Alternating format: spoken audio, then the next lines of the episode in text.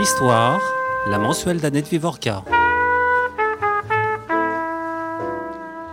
Le regard d'Anne-Marie sur le monde ne changea effectivement jamais d'un iota. Anne-Marie avait eu une enfance heureuse à Chamblanc, au sein d'une famille de paysans aisés et très chrétiens. C'est le bonheur qu'elle voulut transmettre. Cette femme se consacra à Dieu au moment où son Église était à terre, dans un monde en ruine et à l'aube d'immenses mutations. Sans aucune intention de bousculer quoi que ce soit, elle bouscula pourtant en traçant son sillon et en se retrouvant un jour à la tête d'un établissement à bâtir, Mana, aux confins des colonies françaises. Ces mots sont tirés d'un des chapitres de l'ouvrage de Pascal Cornuel. Ce chapitre porte un titre qui résume finalement euh, assez bien ce livre, si on peut résumer un livre de presque 600 pages, La piété et euh, l'utopie. Bonjour Pascal Cornuel. Bonjour Annette Vivian. Alors, nous allons parler aujourd'hui de votre ouvrage La Sainte Entreprise, Vie et Voyage d'Anne-Marie Javouet, 1779-1851. Et je pense que pour moi et pour les auditeurs, c'est vraiment un grand, grand déconfinement. On va déconfiner nos têtes en allant dans une période où je ne vais pas souvent, qui est le, la première moitié du 19e, un 19e siècle qu'on va commencer à la Révolution française, mhm. mais on va aussi se promener dans les méandres fort compliqués euh, de l'histoire de l'Église catholique pendant, enfin depuis la Révolution française jusqu'à disons, euh, le retour, enfin le, le, Second Empire. Et puis, en passant, on va aborder des problèmes qui sont aussi très complexes, qui sont la question du colonialisme et la question de l'esclavage. On croise dans votre ouvrage Victor Schulcher à la fin, puisque 1848, quelques années avant la mort euh, d'Anne-Marie Javouet, euh, l'esclavage est officiellement aboli, mais il n'est pas aboli d'un coup. On essaiera de, voir ça. Donc on va se déconfiner lentement, progressivement. et euh, ma première question, c'est très simple. qui est cette femme et qu'est-ce qui a fait que vous avez consacré 20 ans de votre vie à étudier sa vie et ses œuvres? Eh bien, euh, euh, je commencerai par la, deuxième partie de votre question. C'est que euh, je l'ai découverte tout à fait fortuitement dans un guide de voyage où il était question d'une religieuse qui avait fondé un village avec des Africains, environ un demi-millier d'Africains, et que des colonialistes esclavagistes avaient tenté de l'assassiner. Enfin, j'étais un peu interloquée et j'ai donc, je dois dire que ça a été purement intuitif au départ. Je me suis dit voilà quelque chose qui pourrait être le sujet de la thèse que je n'ai jamais faite, puisque j'avais fait mes études. Oui, vous avez fait une, grande partie de votre vie professionnelle, et c'est là d'ailleurs que nous nous sommes rencontrés vrai, euh, à Arte. Vous avez euh, organisé les, un nombre euh, important de, de, soirées théma. Vous étiez agrégé d'histoire, oui. mais vous n'aviez pas fait la puisque vous avez choisi un autre chemin professionnel. Et sur le tard, donc vous soyez très vieille, mais disons sur le tard, vous êtes lancé dans une thèse sur euh, cette femme. Alors je dis tout de suite que vous avez pris une option euh, qui n'est pas courante, c'est-à-dire qu'au lieu d'essayer de publier votre thèse, un ouvrage euh, savant avec moult notes de bas de page dans une maison d'édition universitaire, vous avez opté pour faire un récit, donc pour euh, finalement traduire votre thèse sous la forme d'un récit avec des personnages, le personnage central étant Anne, Anne-Marie euh, Javouet, euh, que l'on voit vivre, que l'on voit parler, que l'on voit penser, mais chaque fois que vous le faites, vous savez ce qu'il y a derrière. C'est pas de, euh, c'est pas une œuvre de fiction. Alors, qu'est-ce qui vous a fait euh, changer pour la publication? Alors. D'abord parce que quand j'ai fait la thèse elle-même, vous avez dit que c'était un sujet complexe et quand j'ai travaillé, que j'ai fait l'investigation, alors non seulement c'était complexe, mais euh, je découvrais que l'on racontait euh, des choses un peu euh, étonnantes. Enfin, j'avais affaire pour faire, enfin, vous connaissez la, les choses avec des archives. il faut être un peu parfois mener l'enquête comme un policier parce que les archives ne racontent que ce qu'elles racontent. Mmh. Et alors du mensonge patent jusqu'à un propos tenu de bonne foi mais qui ne tient pas la route, il faut vraiment, il faut vérifier. Et tout réuni fait que quand j'ai rédigé la thèse, je me suis dit c'est pas possible, je renonce à penser à l'édition, il faut d'abord que je démêle tout ça pour, un, pour une présentation académique, après on verra. Et puis le après on verra, il est arrivé dans un contexte où je me suis dit mais en fait quelle est la meilleure manière de restituer une femme, la vie d'une femme il faut, quand même bien le dire, c'est quand même une vie romanesque. Il se passe dans la vie de cette femme tellement de choses qu'elle elle mérite en soi un récit. Mais je ne voulais pas que ce soit un récit pour le récit. Et là aussi, elle donnait la matière parce que elle-même était, elle était tellement à l'écoute de son temps, et ça parce qu'elle était chrétienne, on, y reviendra peut-être, qui fait que ceci, allié à une intuition phénoménale, ça n'était pas une intellectuelle, euh, vous avez dû d'ailleurs constater que son orthographe n'avait... Ah oui, pour quelqu'un qui a voué sa vie, on y reviendra, à, l'éducation et, qui a créé un nombre euh, important d'écoles, euh, on se dit que son instruction était restée un peu lacunaire. C'est ça, mais elle savait s'entourer. Et il y avait des, enseignantes, enfin des sœurs enseignantes, qui elles savaient très bien, très bien écrire. Mais euh, Toujours est-il que cette femme euh, qui avait une très grande intuition, qui était authentiquement une entrepreneuse, le mot entreprise, qui est d'elle d'ailleurs, hmm. il n'est pas fortuit, sauf qu'il s'y ajoute l'épithète sainte. on, y reviendra peut-être.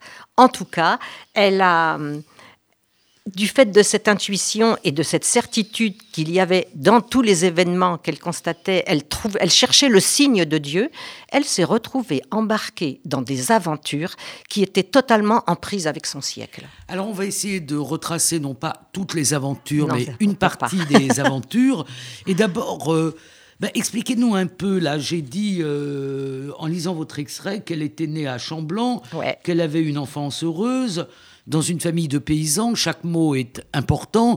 Euh, parlez-nous un tout petit peu de son enfance. D'abord, elle naît en quelle année? Alors, elle naît en 1779, et ça c'est important parce qu'elle a 10 ans en 1789, plus important pour elle, 13 ans en 1792, et euh, ce sont des années heureuses sous l'Ancien Régime. Alors, c'est une famille euh, très unie, c'est une famille nombreuse. On va pas passer sur les enfants qui n'ont pas vécu. Euh, c'était classique. ils sont combien? Alors sept enfants. Bon, et euh, tous sont en principe voués à à travailler la terre ah avec, euh, avec le père. Avec le père. Alors qu'est-ce qui lui arrive à Anne-Marie Anne, Anne, on va l'appeler Anne. oui, pour l'instant elle s'appelle Anne et son, tout le monde l'appelle Nanette puisque c'est le, surnom pour Anne en, Bourgogne. Alors cette, euh, cette petite Anne, dont elle grandit heureuse sous l'Ancien Régime, en 1789, tout le monde est content parce que euh, le Seigneur part en exil, il y avait un, bon, le contentieux. Oui, ce sont des petits paysans. Non, non, des gros paysans. Des gros paysans. Ils sont, ils sont riches. Ils sont riches. Euh, Mais enfin, ce sont des. Enfin, il y a quand même un seigneur. Euh, ah ben, là, il y avait la seigneurie, hmm. comme partout, euh, comme partout dans le royaume de France, il y avait des seigneuries, et ce seigneur se servait de son pouvoir pour acheter toutes les terres, alors que le père de Anne, hmm. s'appelait Balthazar, il avait largement les moyens d'acheter, mais il ne pouvait pas. Donc, il peut acheter après la, Révolution. Enfin, oh ben, après, ça, oui, en, fait, après, après, les, les choses étaient tout à fait différentes le Seigneur utilisait son pouvoir, c'était en quelque sorte un mauvais protecteur, ce qui hmm. pour Anne est un oxymore. Hmm. quand on est protecteur, on a des devoirs, et en l'occurrence, il ne les remplissait pas, il se servait de son pouvoir pour extorquer. Donc tout le monde est content quand le Seigneur s'en va. Par contre, en 1792 avec l'anticléricalisme puis la politique de déchristianisation, alors là, rien ne va plus. Ce sont des paysans, des bons 1792, c'est la constitution civile du clergé. Euh, oui, même un petit peu euh, un peu avant. Et c'est euh, la persécution bah des, des, prêtres qui n'ont pas voulu, pour aller vite, accepter la, la révolution. Exactement. C'est un peu aux origines de la laïcité d'aujourd'hui aussi. Oui, ah bah oui, bah, c'est toute une affaire. Alors, Mais là, on va pas, mais qu'est-ce qui lui arrive? Donc cette petite fille, elle a la foi, comme tout le monde. Oui, mais, un peu plus. Oui, c'est une famille quand même très chrétienne. Qu'est-ce que c'est que cette foi Qu'est-ce qui, lui arrive Eh bien, point de vue spirituel. Elle se sent appelée. C'est-à-dire, c'est dans la résistance. Mais en fait, il y avait pas mal de jeunes chrétiens. Vous savez, pendant la Révolution, les, forts tempéraments se sont affirmés. Alors, il y a ceux qui étaient pour la Révolution, et puis chez les, il y a eu des jeunes chrétiens qui se sont, se sont sentis appelés pour défendre leur Église. En fait, c'est une vocation née dans la résistance à la déchristianisation. Donc, elle veut défendre son Église, mais c'est un peu plus que ça. C'est-à-dire que elle a une idée, elle a l'idée qu'elle est appelée. Ah ben oui, mais c'est ça. Quand on rentre en religion, c'est qu'on est appelé par le Tout-Puissant. Et elle est appelée pour faire quelque chose de bien précis. Oui, elle, ah oui, eh bien, euh, aider les pauvres. Parce que la singularité même du christianisme, c'est l'incarnation de Dieu. Et pour elle, c'est une paysanne, c'est pas une intellectuelle. Le Dieu incarné, c'est le Christ, et il y a le Christ dans chaque être humain. Et quand un être humain est pauvre, il y a le Christ, il y a. Enfin, les deux sont. on ne peut pas dissocier. Alors, Donc, elle s'engage à leur concrètement, euh, je, vous pose la question parce que c'est quelque chose qui frappe quand on lit votre livre, qui est qu'il y a une grande stabilité de, de ses buts, de ce qu'elle veut faire. Ah oui, Donc elle veut aider les pauvres, elle veut les aider comment? Eh bien, elle veut les aider. Alors d'abord, en les, alors, en les soignant, en, les instruisant et en les évangélisant. Parce que pour elle, la plus belle nouvelle, la bonne nouvelle, comme on dit, l'évangile, c'est que Dieu s'est fait homme et qu'il est mort et ressuscité pour, pour, euh, pour eux. Donc, c'est, elle prend, euh, c'est vraiment une mission, il est inconcevable, c'est le salut, travailler au salut des êtres humains. Et alors, elle a du mal à trouver sa place au début. C'est-à-dire qu'elle a du mal à trouver un lieu, une congrégation où elle se sentirait en harmonie mm. et où elle pourrait aider les pauvres, les évangéliser, euh, les éduquer et les soigner. En fait, elle cherche sa voie. Elle, cherche, sa voie. et puis elle comprend très vite, en fait, euh, euh, il y a un déclencheur, mais euh, elle comprend très vite qu'elle veut fonder elle-même. Enfin, il faut voir le tempérament. Alors, hein. elle fonde sa propre congrégation. Quand est-ce qu'elle la fonde? Alors, elle la fonde en 1807 ce qui était, il y en avait pas mal à l'époque de hmm. sociétés qui se fondaient à Chalon-sur-Saône, mais sa caractéristique à elle, c'est qu'une fois qu'elle a fondé sa, petite société, qui était une petite société de Saint-Joseph, c'était un banal parfait à l'époque, sauf que elle, six mois plus tard, elle a tout organisé sur place parce qu'elle a ses sœurs qu'elle embarque dans l'aventure. Hein. Les, parents ont été un peu secoués quand même, hein, aussi bons chrétiens soient-ils. Oui, pour être chrétien, on n'a quand même pas envie forcément que ses ah. enfants, les uns après les autres, ah. entrent dans les ordres. Euh, oui, tout à fait, c'était ah exactement ce cas. Alors, elle embarque ses trois sœurs, et elle les place là en Bourgogne, elle s'occupe de tout et elle, elle part à Paris. Parce que son objectif, c'est, elle veut vraiment reconstruire son église, qui a été quand même très molestée, qui est à terre hein, euh, depuis la Révolution. Et puis, euh, elle, s'engage, elle veut allumer le feu divin. Alors, elle, part à Paris, hum. il faut quand même euh, se remettre dans la situation d'il y a deux siècles. Elle ne ah prend pas le TGV, elle n'envoie pas un SMS pour prévenir qu'elle arrive. Quand elle se promène comme ça, c'est une femme, une jeune femme. Vous la décrivez d'ailleurs euh, assez euh, séduisante. elle a du charme. Elle a, du charme. Et elle prend des diligences. Et pour aller de, de Chalon à, à Paris, il faut combien de temps à l'époque, à peu près, en diligence? À mon avis, à l'époque, il fallait compter euh, un jour et une nuit quand tout allait bien. Voilà.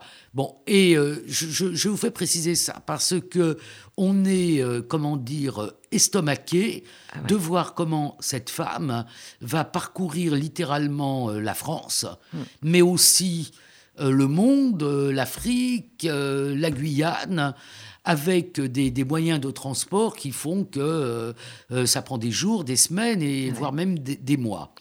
Donc elle monte à Paris et qu'est-ce qu'elle fait à Paris? Si je peux rajouter un détail, c'est surtout que ça ne se faisait pas pour les femmes. Non. Mais elle voulait allumer le feu divin. C'est pour ça que je dis, il y a toutes ces constantes jusqu'à la fin de sa vie. Et on ne, elle ne connaît pas cette limite. Il n'y a pas de frontière. Elle file, elle file. Elle demande l'autorisation à personne depuis le début.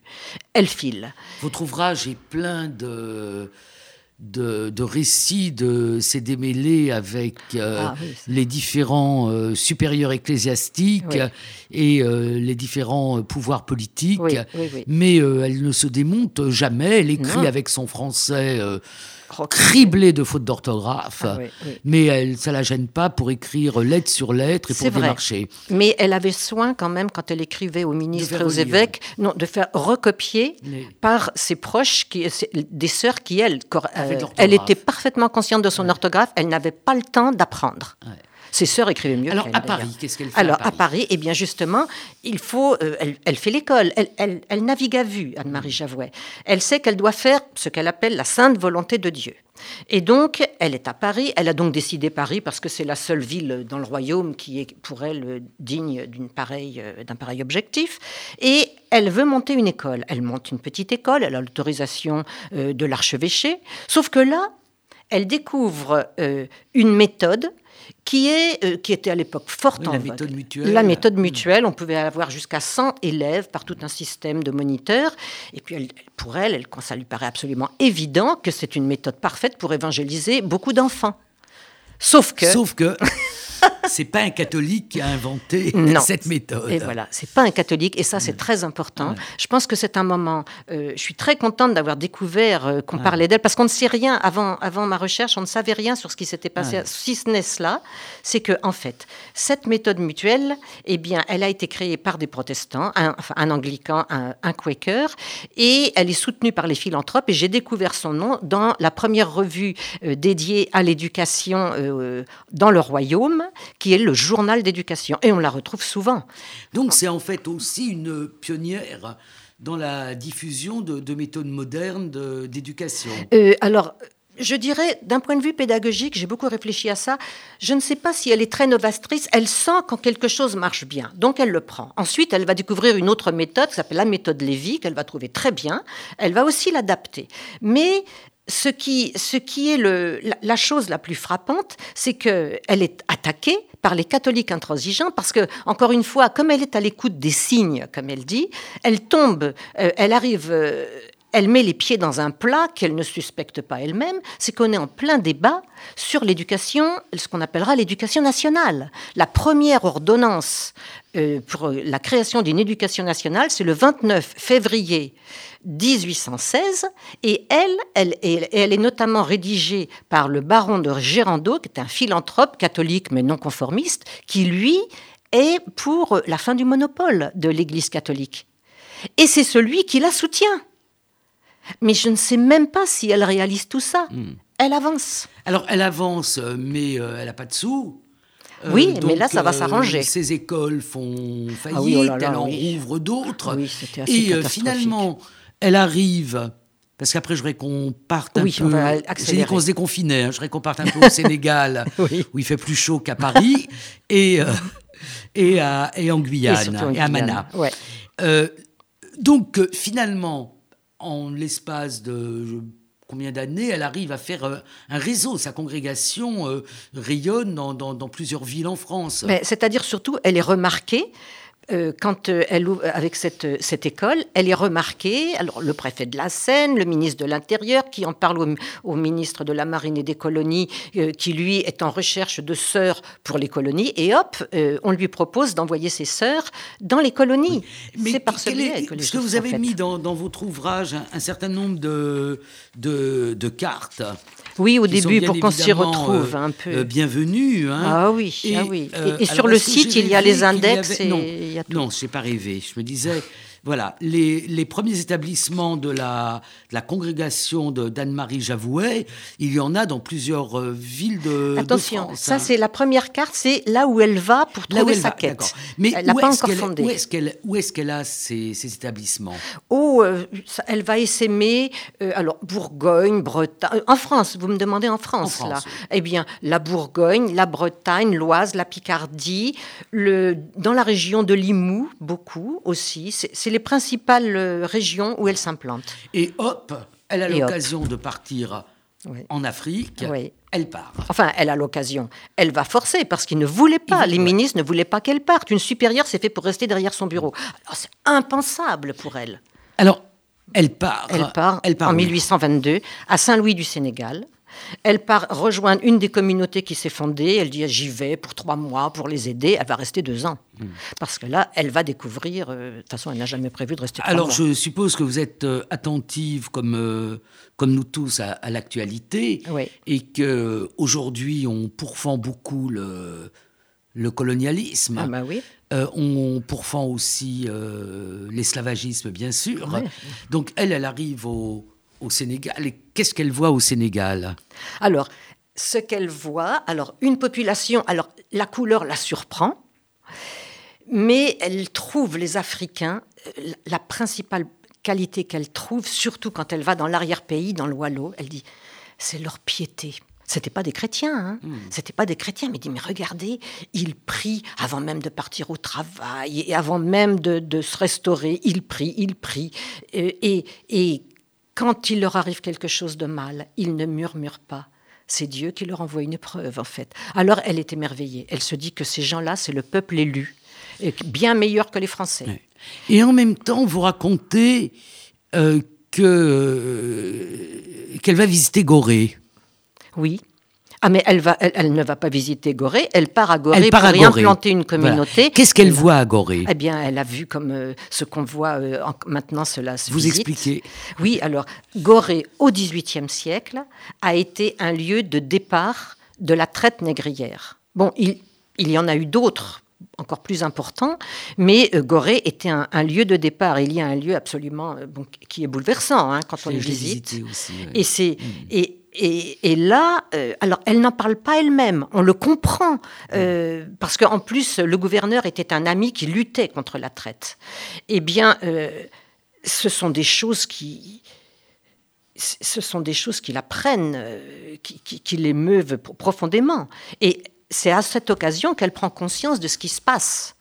mais elle, à cette époque, elle a déjà sa propre idée parce qu'elle est déjà convaincue à l'avance qu'il faut qu'il y ait des prêtres africains. Ce que personne ne pensait à l'époque, sauf euh, l'abbé Grégoire, des personnes comme ça, dans les années 1820. Et elle revient, elle revient en France avec l'idée de fonder un village chrétien à Dagana, ça ne se fait pas parce que le ministère va la faire bifurquer. C'est l'histoire. il, se passe beaucoup de choses. C'est finalement en Guyane que cela va se passer. Mais quand elle va partir ensuite pour fonder ce village chrétien qu'elle espère en Guyane, elle parle des prêtres et elle dit c'est du sein même de l'esclavage qu'ils en sortiront. Alors, quelle est la situation de l'esclavage? Parce que c'est un, peu plus plus compliqué que la vision qu'on que la vision un peu caricaturale qu'on a. Donc, est-ce qu'il y a toujours de la traite dans ces années-là? La traite est interdite. Depuis, alors en France, il y a eu un décret de, de, Napoléon pendant les 100 jours en 1815, mais ce, enfin sous la pression des Anglais, parce ne faut pas oublier que c'est lui qui avait euh, annulé le, premier décret d'abolition. Et ensuite, euh, il y a une loi, une ordonnance d'abord en 1817, puis une loi en, en, 1818 qui interdit la traite, mais d'une façon, on sentait bien que les autorités françaises faisaient ça à reculons. Il y en a eu une deuxième en 1827 sous la pression des philanthropes, la Société de la morale chrétienne, et une troisième, si je puis dire, ça a été la bonne, enfin en tout cas ça a été la dernière, la loi du 4 mars 1831. Euh, On est dans la période de transition, la traite est interdite. Mais l'esclavage perdure. L'esclavage perdure, c'est pour ça que c'est compliqué. On est dans une phase, ce sont les dernières décennies de l'esclavage. Mais euh, sur place au Sénégal, elle peut créer ses écoles, elle peut évangéliser. Oui. Et euh, combien de prêtres euh, sénégalais noirs alors en fait, euh, dans les années où, elle s'y trouve, elle reste que deux ans, hein, et pas seulement au Sénégal, parce qu'elle continue sa route après vers la Sierra Leone, mm. euh, contre, euh, à nouveau sans autorisation. Ah oui, vous avez un, ah oui, ça, c'est un... très beau chapitre sur la Sierra Leone ah qui ben, correspond à quelque chose de très fort. tout à fait particulier. Dites rapidement qu'est-ce que c'est que la Sierra Leone. Alors très rapidement, la Sierra Leone, en fait, c'est une colonie qui est née à la fin du XVIIIe siècle et qui est, et qui est née sous la pression des abolitionnistes anglais et qui était une colonie, pour faire très court, une colonie sans esclaves. Mais cette colonie sans esclaves était, si je puis dire, approvisionnée par les victimes de la traite clandestine, parce que qui dit interdiction de la traite dit qu'elle va devenir, euh, implique, euh, il y avait tous, les, tous ceux qui ne voulaient pas obtempérer, et les bâtiments de la Royal Navy euh, les, les arraisonnaient et amenaient toutes ces personnes en Sierra Leone où ils pourraient se bâtir un futur. Bon, l'histoire, comme on l'imagine, n'est pas n'est jamais aussi belle qu'on aurait jamais, envie qu'elle soit. Voilà, voilà, c'est toute une histoire. Beaucoup de livres ont été consacrés à la suite de l'histoire, mais elle, elle arrive quand elle y est en 1823. Elle découvre ces personnes qui ont donc été libérées puisqu'elles sont sorties du bateau et engagées. Ça, c'est toute l'affaire. Bon. Alors donc, elle crée des communautés au Sénégal. Oui, en fait, il existait la communauté de Saint-Louis, elle fonde la communauté de Gorée, elle consolide le tout. Il faut voir qu'elle n'y est restée que quelques mois. Elle a hmm. vraiment donné l'impulsion et surtout, elle a réussi à imposer les écoles, parce que les, officiellement, les sœurs devaient aussi faire l'école, mais pour l'administration coloniale, elles étaient très bien à faire le service, en quelque sorte, des aides-soignantes euh, euh, dans l'hôpital. Et ils disaient, il y a trop de travail, ça suffit. Elle, elle est arrivée, elle a mis les points sur les i, et elle a dit, on fait les écoles. Et donc, il y a eu les écoles. Alors, euh, l'épisode du Sénégal est excessivement important. Oui. Parce qu'il va nourrir par les, les, personnes et par les idées. Sa dernière action, qui est la création de ce village de... En Guyane. En Guyane de Mana. Alors, euh, tout de suite, avant qu'on vienne, euh, Mana, elle reste un personnage important de Mana. Ah, Vous décrivez euh, son portrait qui se trouve toujours toujours devant l'église. Devant l'église de Mana. C'est ça. tout le monde à Mana connaît Anne-Marie Javoué. Oui. Alors, est-ce que vous pouvez nous raconter un peu l'aventure de Mana, sur laquelle vous n'auriez pas écrit ce, ben, livre C'est oui, c'est par Mana que je suis venue à elle. J'ignorais son existence, je ne savais même pas qu'elle avait fondé une congrégation. Alors, en gros, donc, c'est à Dagana, dans, la, dans le pays du Wallo, l'arrière-pays de Saint-Louis, qu'elle a... Euh, du Sénégal Oui, au Sénégal, qu'elle a ce désir de fonder un village chrétien. Et puis, quand elle passe en Sierra Leone, elle découvre ce système de l'engagement et elle trouve que... Est-ce que vous pouvez nous réexpliquer l'engagement? Parce que c'est très présent dans votre dernière partie. Où Vous avez l'engagement, l'engagement terminé, ils sont libres, ils sont pas libres, il faut qu'ils s'affranchissent. Enfin, c'est très compliqué. Donc, est-ce que vous pouvez nous expliquer un peu ce que c'est que l'engagement? C'est typique de cette période de transition, c'est-à-dire que on se disait que pour sortir de l'esclavage, il fallait préparer les Africains au travail libre. Donc, une fois qu'ils étaient libérés, il fallait les engager pour 7 ans, pour 14 ans, et on leur apprendrait à travailler dans les plantations moyennant un salaire je résume très, très brièvement. Et, à l'issue de cette période Eh bien, après, ils étaient libres, censés être les, acteurs eux-mêmes de la colonisation. Alors, il y avait les colonialistes sincères, c'était le cas de son ami, le baron Roger, euh, un idéaliste colonial, c'est comme ça que je le qualifie. Parfois, j'ai même presque envie de dire un angélique colonial, mais enfin, ceci est une autre histoire. Et puis, jusqu'à ceux qui disaient chouette, euh, euh, ça permet de reporter au calendrier grec l'abolition, parce que les Africains ne seront jamais prêts à travailler euh, hors du travail forcé. Voilà, hmm. en gros. Et elle, euh, donc, cet engagement, elle en a une idée très positive, et j'y arrive, c'est que quand elle rentre en France, le ministère euh, lui propose, je passe sur toutes les péripéties, de partir en Guyane fonder un établissement. Elle y part en 1828, elle fonde un premier établissement. Comment on part en Guyane? Parce que ça aussi, vous décrivez. Donc oh on prend d'abord la diligence. Bah oui, on va jusqu'à. Alors on part jusqu'à Brest, ou à Nantes ou à La Rochelle. Enfin, Brest s'est imposé. Brest. oui, hein, Brest s'est imposé dans le courant de à partir de 1825-26 un bateau. Ah oui. Et, il faut, euh, j'ai un peu calculé avec euh, les, dates que vous donnez. Mois. Il faut environ deux mois. oui, environ deux mois quand tout va bien. quand tout va bien, il faut deux mois. Donc il faut que tout aille bien de Paris à Brest, que qu'il n'y ait pas de problème avec le bateau. Et euh, deux mois. Donc elle arrive en, Guyane. Alors elle arrive, elle arrive, en, Guyane. Elle arrive à Cayenne. Et de Cayenne, elle reprend le bateau jusqu'à Mana. Alors, dans le sens euh, Cayenne-Mana, ça va très bien, puisque les courants portent dans la bonne direction. Et quand il faut revenir dans l'autre sens, c'est un petit peu plus compliqué. Alors, c'est où Mana? Mana, c'est au nord-ouest de la Guyane française. Et c'est à peu près à 40 km de, de, la frontière avec ce qui était à l'époque euh, la Guyane hollandaise, l'État de Suriname. Alors, le, à l'époque, c'est dans la forêt. La, Guyane, complète. Euh, bon, surtout ici, parce qu'on est quand même dans une radio des cultures juives. euh, la, la, Guyane, c'est le bagne et c'est Dreyfus. Oui, pas encore. Est-ce qu'il y a du, est-ce que le bagne existe déjà? Non. Non. Alors, il y a eu des déportations de prêtres et de royalistes à Kunamama, tout près de Sinamari. Mais ça n'est pas l'institution du bagne. En fait, c'était un véritable mouroir où on, les Donc elle arrive à Mana. Qu'est-ce qu'elle trouve à Mana? La forêt. Enfin, elle trouve un, établissement. Si, il y a quand même, il y a un établissement dans lequel une, une troisième colonisation est en train de sombrer. Un établissement donc où tout a poussé, parce que dès qu'on arrête de cultiver, en une nuit, ça repousse. Hein, la végétation, on n'imagine pas. Donc, euh, et là, elle, a, sa propre expédition qui, à l'époque, sont des colons français, européens. Et elle, elle monte un établissement qui va connaître bien des tribulations, comme elle disait, euh, pour la raison aussi que euh, les hommes, à un moment, ben, ils considèrent qu'ils n'ont pas à obéir à une femme. Voilà. Et il y avait d'autres femmes, il y avait ses sœurs. Et puis il y avait aussi ce qu'on appelait des sœurs converses, qui étaient les sœurs domestiques. Elle était venue avec 27 célibataires, il y avait aussi 27 sœurs converses. Et il y a un petit nombre qui se défroquent hein, quand même, il y a quelques histoires Alors quatre, quatre au moment où les choses commencent à ne plus aller du tout.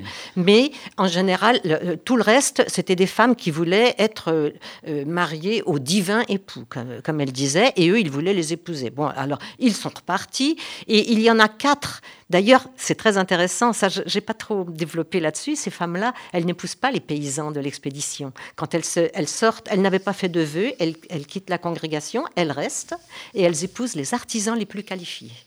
C'est bien, intéressant, une mobilité hein. sociale. Non, mais je trouve ça intéressant parce que ces femmes voulaient sortir de leurs conditions. Alors qu'est-ce qu'elles font à Qu'est-ce qu'elle fait à Mana et qu'est-ce qu'elle fait de Mana? Qu'est-ce qu'elle fait de Mana? Alors ce qui se passe, c'est que son, son établissement, il tient, ce qui estomaque les autorités, qui fait que quand elle revient au bout de cinq ans, cet, établissement, à la fin, en fait, il, y reste les sœurs, les hommes sont partis, sauf ces fameux artisans qui sont restés avec leurs femmes et qui ont des enfants, et puis euh, des esclaves qui ont trouvé refuge dans, cet établissement et qu'elle a acheté pour les sortir de très mauvais pas, parce que la majorité étaient des grands marrons, c'est-à-dire des, esclaves qui avaient fui leur plantation depuis plus d'un mois, ils risquaient la mort. Donc, et puis en fait, tout le monde s'entend bien, tout le monde cultive. Elle rentre à Paris pour discuter. Nous sommes en 1833. Il se trouve que juste, euh, elle était encore en mer, elle arrive début septembre et elle apprend l'abolition de l'esclavage dans les colonies britanniques par le directeur bah, des qui précède d'une douzaine d'années euh, ah oui en France l'abolition euh, oui, oui, en a, France. on a trouvé oui en France on considérait qu'il fallait observer paisiblement ce qui se passait dans les colonies anglaises avant de se lancer hein. voilà. Et c'est à ce moment-là l'abolitionnisme français reprend du poil de la bête. Et d'ailleurs son meilleur ami ce fameux baron Roger qui est en plus un franc-maçon notoire c'est vous dire que c'était une catholique à la fois très romaine mais euh, que qui qui voulait voir, qui voyait les actes. Donc son ami, euh, qui est un des membres fondateurs de la société abolitionniste, euh, la, pousse dans la direction, euh, enfin l'encourage vivement à retourner à Mana, qui était l'idée du ministère, pour faire une expérience.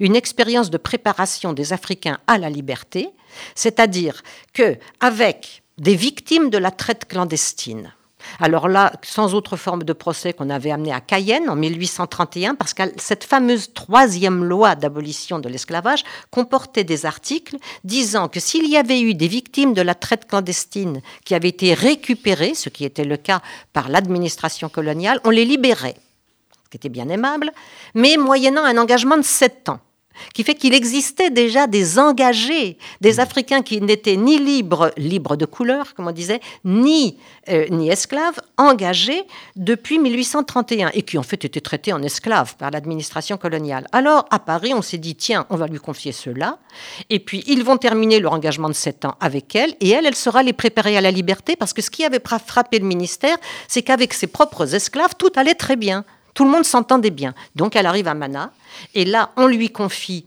ces fameux engagés qui, euh, depuis qu'ils sont là, ont en plus des enfants. Au total, ils sont 477. Tout le monde part de mars 1836 à avril 1837 en sept convois. Et la population de Mana, qui était formée d'à peu près une petite centaine de personnes, brusquement se trouve multipliée par cinq. Et c'est là qu'elle fait quelque chose d'unique. J'ai enquêté, j'ai cherché au fil des colloques, est-ce que avec des Anglais, des Canadiens, enfin j'ai demandé à tout le monde, personne, il n'y a pas de cas. Elle a fait quelque chose d'unique. Alors quoi? Alors quoi? Eh bien, tout d'abord, bon, il y avait une première urgence. Il fallait fonder, euh, il fallait héberger tout le monde.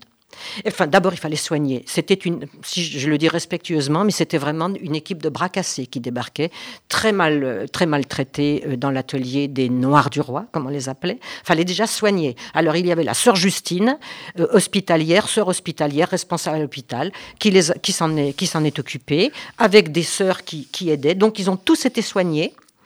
On a commencé à les évangéliser. Pour elles, c'était une mission. Et puis, euh, et puis euh, il, a fallu construire. Et là, elle a fait partir, c'est ça qui est spectaculaire, elle a fait partir les artisans. Alors que eux, c'était des, ils étaient très compétents. Il y avait un maître charpentier, des menuisiers, ils auraient pu diriger les travaux.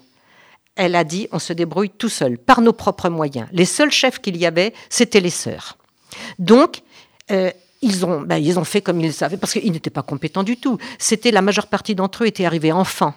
Euh, dans la colonie et on s'était bien gardé de leur apprendre. Ils creusaient des trous, ils draguaient des canaux. Ils n'avaient aucun métier qualifiant, comme on dit aujourd'hui a-t-elle réussi à eh faire ben, sortir euh, un village de... Eh ben, ils ont construit. Alors, c'était, c'était construit comme c'était construit, parce que quand ensuite, euh, en 1839-40, elle dit, bon, on va refaire les choses en mieux. Et parce qu'ils ont fait, en fait, ils avaient, vous savez, c'est la structure du Carbet. J'ai rencontré un, un, descendant de Mananais qui m'a dit qu'une maison comme ça, ça se construit en trois semaines. C'est une structure simple. Alors, ils ont fait au mieux il y avait peut-être des poteaux, des sablières euh, qui n'étaient peut-être pas euh, posés dans les règles de l'art, mais elle a réussi. Comment ils vivent? Ils construisent, il faut qu'ils mangent. Oui, alors il faut qu'ils mangent. Alors ils mangeaient très bien.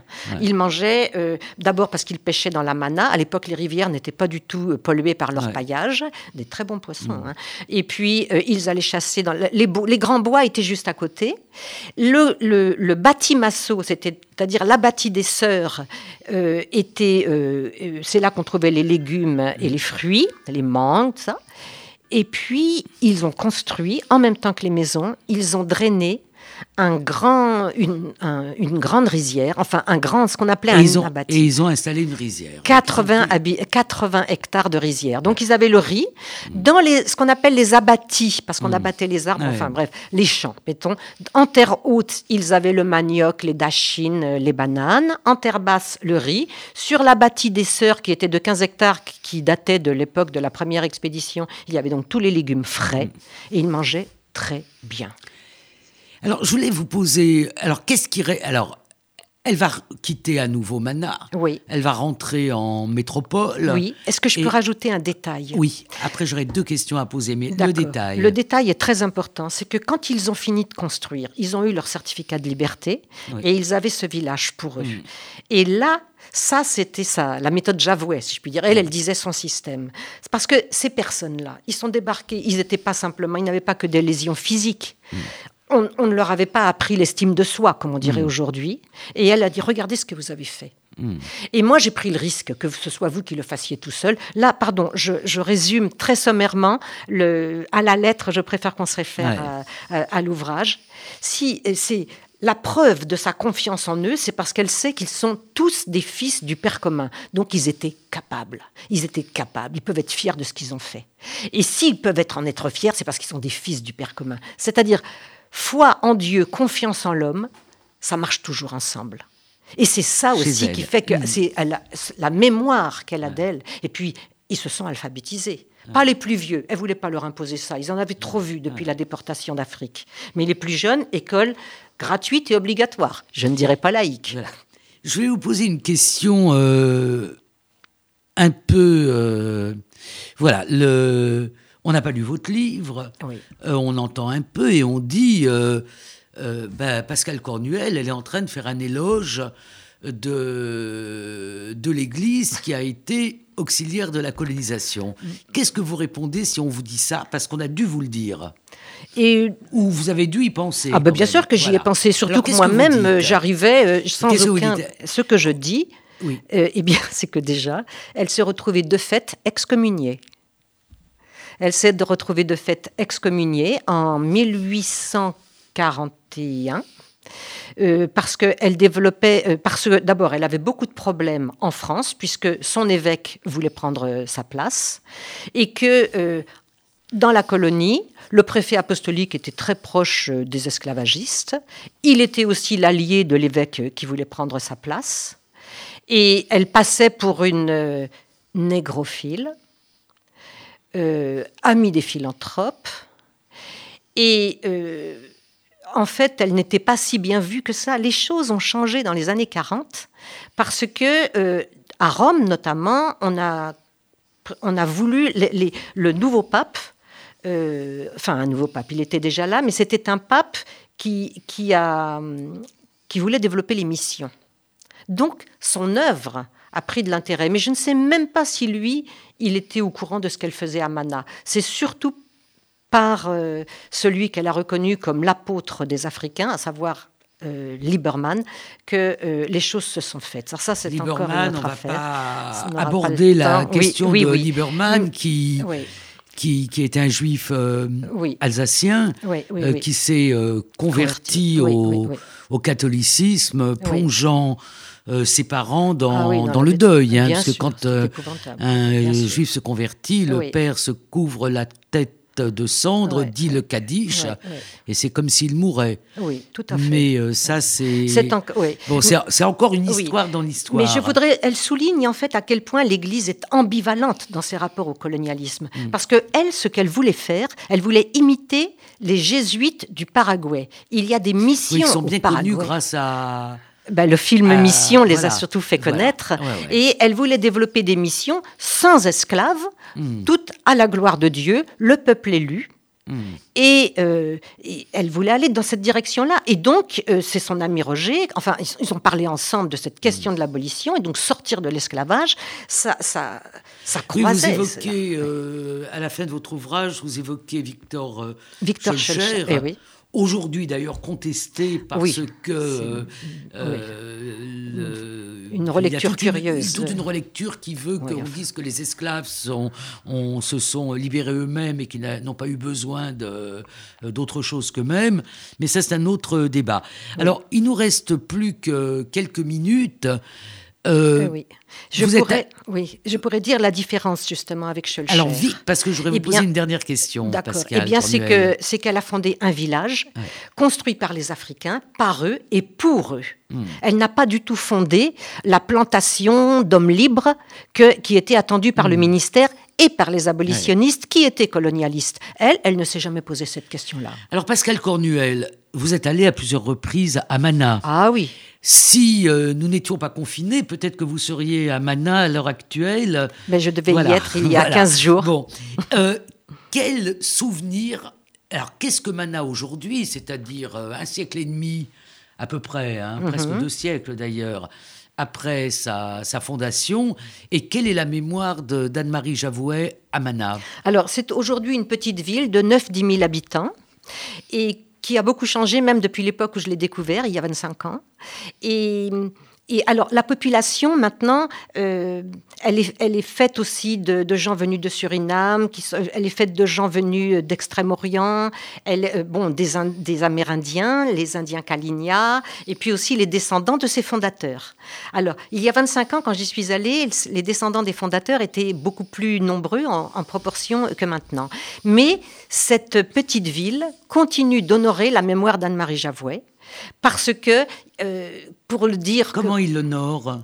Alors, eh bien, alors là, c'est très intéressant parce qu'il y a un programme qui démarre cette année, de, de, 2020 jusqu'à 2028, date de sa première arrivée, où tous les ans, il va y avoir une, une, une, une présentation de, des débuts de cette colonisation qui a été très mouvementée au début, et avec des conférences sur elle et sur justement son message qui était donc un message au nom du Dieu charité, comme elle disait, mais qui était un message où l'être humain était digne et euh, respectable et respecté.